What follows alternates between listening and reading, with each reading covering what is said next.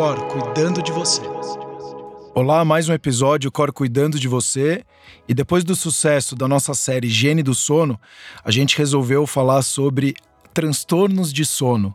E hoje eu estou com a doutora Andréa Toscanini e também um convidado muito especial, Dr. Jorge Pinheiro, otorrinolaringologista com área de atuação em medicina do sono. Tudo bom, pessoal? Oi, Sérgio. Tudo bom? Prazer aqui estar com o George, colega querido. Muito obrigado pelo convite. Fico realmente honrado de estar aqui conversando sobre sono, né? Sono é uma paixão. É muito interessante porque antes da gravação a gente estava batendo um papo e aqui estamos em três pessoas. Então a gente sabe que uma das pessoas já tem a pineia, né? Que a gente estava falando no começo. E a gente sabe que é o Dr. Jorge. Então, assim, é, indo até para o assunto de transtornos de sono, é, a gente vai falar um pouco. Vão ser nove episódios então a gente vai falar de apneia, hipersonolência, transtorno de ritmo, sonambulismo e notúria, parassonia, pernas inquietas e bruxismo, que no caso eu tenho, então vai ser super interessante esse sétimo episódio, insônia e transtornos raros. E todo esse mundo de transtornos. Primeira coisa, o que seria um transtorno de sono? Então, transtorno de sono é qualquer evento indesejado que ninguém quer, que vai prejudicar a continuidade do teu sono, a qualidade, a quantidade e, consequentemente, vai ter uma repercussão ruim no dia seguinte. Então, qualquer coisa que perturba o sono de uma maneira crônica pode ser é, imposto quando você, direto ou indiretamente, acaba provocando isso, seja com dolo ou não é, ou alguma coisa orgânica, né? Alguma coisa anatômica, estrutural, ou química, ou uma falha de neurotransmissor, enfim, um transtorno do sono é uma alteração no teu sono que vai ter uma repercussão ruim no dia seguinte. Perfeito. E eu queria também até um pouco da visão de vocês e dados, né? Quando a gente fala dos impactos, os números. Então, ou o Dr. Jorge, ou então você, André, vocês poderiam trazer um pouquinho dos números para a gente? Como que está hoje o transtorno de sono no país, no mundo, de repente? Para a gente entender também qual é o tamanho da magnitude desse problema. A queixa de sono, na verdade, ela acomete uma grande parte da população, né? Se você for avaliar a qualidade do sono, se você fizer uma conversa na roda de amigos, vai ter alguém ali falando que não dorme bem. Então, tem estudos que mostram que essa queixa de má qualidade do sono ultrapassa mais de 50% da população. Agora, nós temos diversos transtornos, então, alguns são mais prevalentes que outros. De uma forma geral, quando a gente fala dos principais transtornos do sono, é, a gente tem a insônia, que realmente é um carro-chefe que chama atenção. Todo mundo já passou por um episódio de uma noite de não ter dormido de uma forma suficiente, como também tem pessoas que têm isso de forma crônica, né? Então, a gente vê muitas pessoas utilizando medicamentos de longa data, é, com essa queixa muito muito forte, de certa forma atrapalhando o dia, porque a insônia exige isso, que tem uma repercussão diurna. E a gente tem também um dos principais transtornos respiratórios do sono, que é a apneia. E a apneia, o próprio nome diz, é parar de respirar. E as pessoas elas não sabem que isso acontece muitas vezes. É uma doença que ela acomete, num estudo realizado aqui no Brasil, cerca de 33% da população. Uma estimativa mundial mostrou que cerca de um bilhão de pessoas no mundo. Então é uma doença bastante frequente e pior que isso, ela tem uma interação com várias doenças crônicas que a gente trata e, e muitas vezes a gente não pergunta sobre a qualidade do sono desses pacientes, né? Então tem relação com pressão alta, diabetes, é, obesidade, todas essas doenças têm uma interface muito íntima, muito próxima com a apneia do sono. E no Brasil são estimados 49 milhões de portadores de apneia. E quando a gente fala da apneia grave, mais ou menos 25 milhões. Então, é uma doença para a gente realmente pensar se a gente está dando a devida atenção, né? Então, insônia e apneia são as doenças mais comuns. Mas a gente tem várias outras doenças, então, que podem estar tá atrapalhando o sono e trazendo má qualidade de vida, porque sono e qualidade de vida realmente elas andam muito próximos. Não, e para você que está nos escutando, olha que interessante isso que o Dr. Jorge trouxe, que se um terço da população tem esse problema, se você mora em numa casa com três pessoas, provavelmente algum de vocês vai ter um problema com a apneia. Deixa eu complementar também agora, é, crescendo cada vez mais, a gente tem a síndrome do sono insuficiente. A síndrome do sono insuficiente, ela está classificada dentro dos transtornos de hipersonolência de origem central, embora ela não seja de origem central. Ela tem muito a ver com a forma como nós vivemos hoje e os caminhos que a sociedade vem seguindo no sentido de mudança de hábitos e comportamentos, iluminar a noite, né? Os horários de trabalho, trabalhar até muito tarde. Então, o que está acontecendo é que é, cronicamente a sociedade vem encurtando o tempo total de sono. E isso também tem uma repercussão importante metabólica, que também está associada com doenças crônicas, também está associada com toda essa alteração cardiovascular. A gente vê doenças metabólicas também, resistência à insulina. Então, assim, os principais transtornos de sono clássicos, de fato, são, como o Dr. Jorge falou, a insônia e a apneia. Mas a gente não pode esquecer também da privação de sono, porque a prevalência é muito alta. E o pior da privação de sono é que a gente vê que ela começa na infância.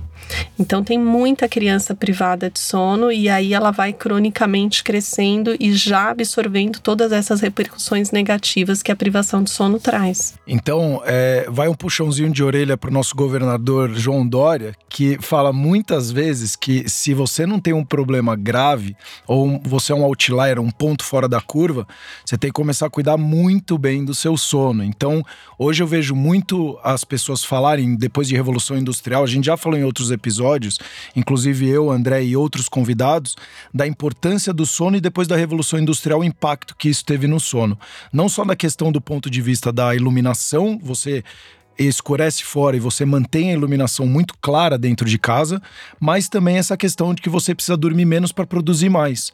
Então acho que vale uma reflexão para você que está nos escutando, ao invés de você falar vou dormir menos para render mais, por que não dormir melhor e render mais num menor espaço de tempo, né? Então é, inclusive, tem dados estatísticos falando que a gente precisa de três brasileiros para um americano. Então, você precisa de três brasileiros trabalhando para fazer a mesma coisa que um americano consegue fazer. Ou seja, se a gente começar a se concentrar, a trabalhar de uma forma mais equilibrada, ter uma vida mais equilibrada, uma vida mais saudável, organizada, planejada, provavelmente você vai ter um sono de muito mais qualidade. É, inclusive, eu queria saber de vocês dois é, quais são os impactos no médio e longo prazo de pessoas que têm transtornos de sono. A gente pode dividir, né? Exatamente, você fez muito bem essa colocação de médio e, e, longo prazo e a curto prazo, porque a gente tem as repercussões diurnas diretas de uma noite de sono de má qualidade. Então, basta a gente pensar quando eu não tive oportunidade para dormir, se eu viajei, se eu fiz um plantão, né? Profissionais da área da saúde, outras profissões que exigem isso. Então, a gente tem já a curto prazo aquela sonolência durante o dia, a fadiga, dificuldade de atenção a memória também pode ficar comprometida, né? E isso é muito importante porque tem algumas profissões que a atenção ela é fundamental. Então, por exemplo, para um motorista de ônibus que está conduzindo a vida de muitas pessoas, ele precisa estar tá muito atento. E uma noite de sono de má qualidade pode aumentar muito o risco de um acidente de trânsito, né? Um operador de máquinas, um profissional da área de saúde precisa calcular a dose de medicamento, precisa fazer um procedimento, então a atenção realmente é fundamental. Mas a longo prazo, essas questões todas elas levam tanto para questões relacionadas a distúrbios de ordem da saúde mental, então a gente vê relação com depressão, ansiedade, uma série de, de outros transtornos que vão desde a criança até o adulto. Então, um estudo que, que avaliou mais de 10 mil crianças nos Estados Unidos mostrou uma relação muito próxima de transtorno do sono com crianças com comportamento violento. E isso realmente tem, que a André já chamou atenção, né, para essa privação do sono que começa lá na infância. E a gente sabe das questões metabólicas, cardiovasculares. Então, aumenta o risco para acidente vascular cerebral, aumenta o risco para doenças neurodegenerativas como demência. Saiu um trabalho bem recente mostrando isso. É, para hipertensão arterial, a gente sabe hoje que a principal causa de hipertensão que não responde ao tratamento medicamentoso é a apneia do sono. Então, dormir né, não é um desligar do corpo como a gente pensa, né? Dormir tem muitas funções. Eu sempre falo que é um compromisso que eu tenho com o meu corpo. Então, se eu falto a esse compromisso, eu não vou cumprir aquelas funções que são específicas daquele momento. Então, ter uma atenção para a qualidade do sono, que a gente vive uma sociedade que dormir é perda de tempo, porque eu preciso sempre estar tá produzindo, e aí eu, vou, eu sou criado dentro de um contexto que é, quem é, Deus ajuda quem cedo madruga, né? O que é que você faz de meia-noite, seis horas da manhã? Então, essas mensagens, elas vão incutindo na minha mente que dormir eu posso optar por dormir ou não. Mas dormir não é uma opção, ela é uma necessidade fisiológica, como eu preciso comer, como eu preciso ir ao banheiro, eu preciso também dormir. E quando eu não respeito essa minha necessidade individual, eu passo a ter uma série de consequências. A questão é que hoje a medicina tem evidências científicas robustas já, né, mostrando isso, que todas essas doenças crônicas, de uma forma geral, elas têm relação com uma má qualidade do sono. Como a Andrea bem frisou, essa questão da quantidade de hora de sono é um, um problema muito sério, porque às vezes a gente não consegue priorizar o nosso sono se a gente não tiver uma atitude ativa com relação a isso, se eu não compreender que eu preciso realmente dormir. E também é importante lembrar que, assim, às vezes a gente tem é, tudo isso que o Jorge comentou, né, que são é uma repercussão que pode acontecer com todo mundo. Então, todo mundo que privar sono ou que tiver uma alteração de qualidade de sono que o distúrbio respiratório pode trazer ou que a insônia de manutenção pode trazer, tem repercussões clássicas que são essas que o Jorge comentou.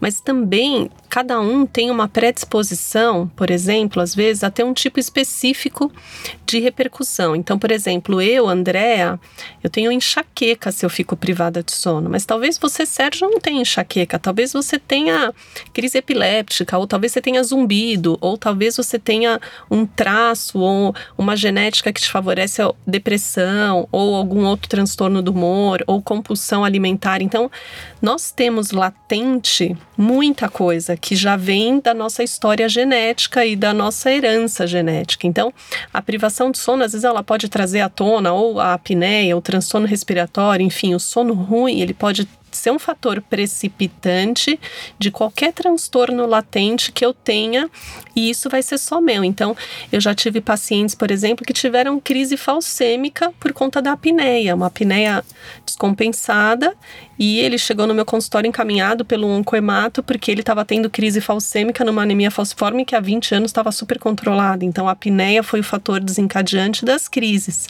Paciente com zumbido, que já foi no otorrino 200 vezes, que já viu tudo, exame físico normal, toda a audiometria, tudo normal, e tem lá zumbido, né? O paciente que é, começou a ter paralisia do sono, e na verdade era privação. Então, assim, a gente tem que lembrar que às vezes pode ter um sintoma, um sintoma extremamente atípico, que jamais você ia dizer, não, isso não faz parte do escopo dos sintomas do sono.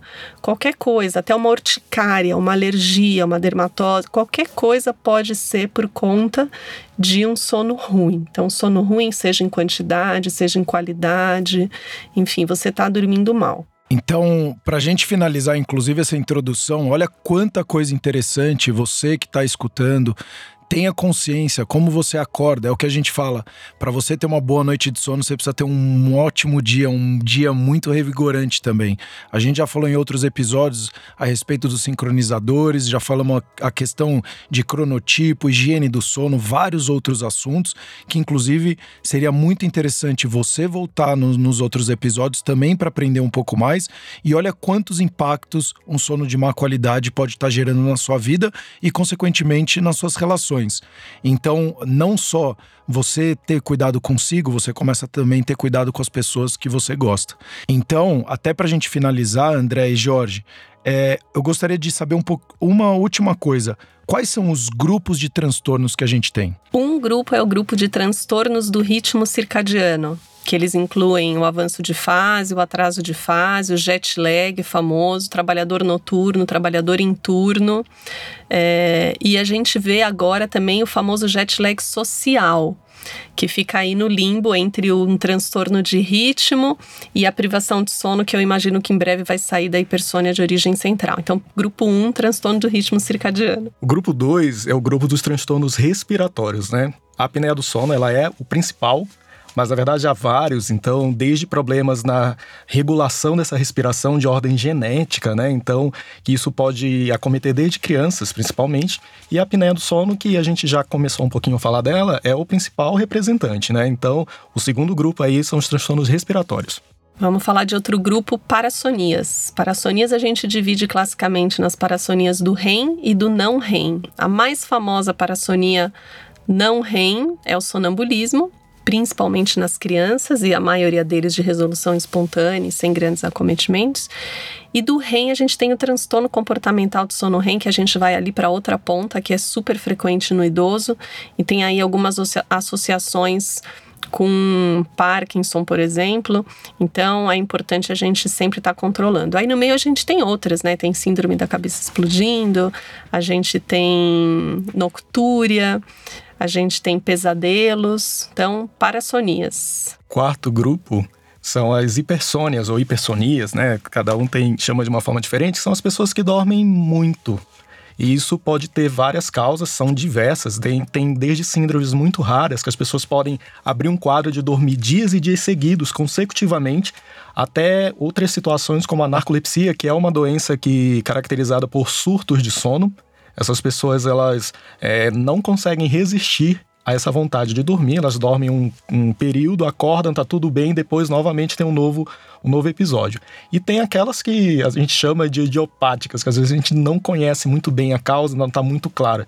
Mas, na verdade, são doenças que trazem um prejuízo enorme para a qualidade de vida, comprometem mesmo.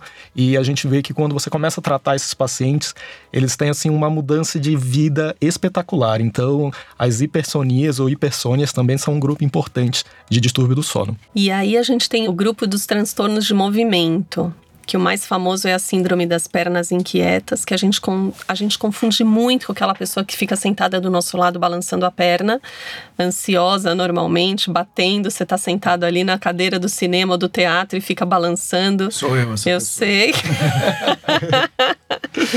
e que é completamente diferente da síndrome das pernas inquietas.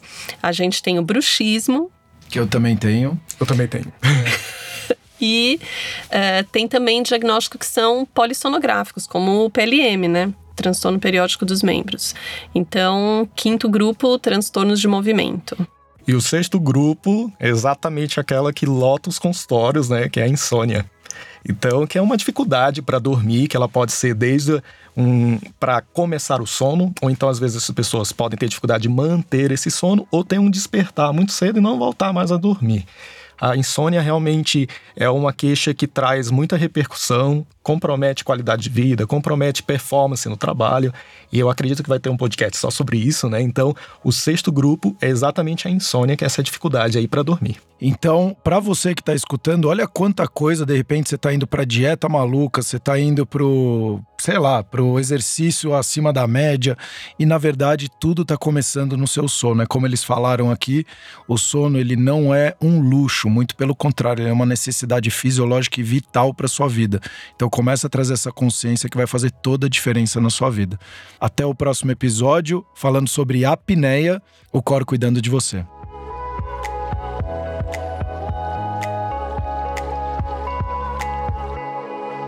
Cuidando de você.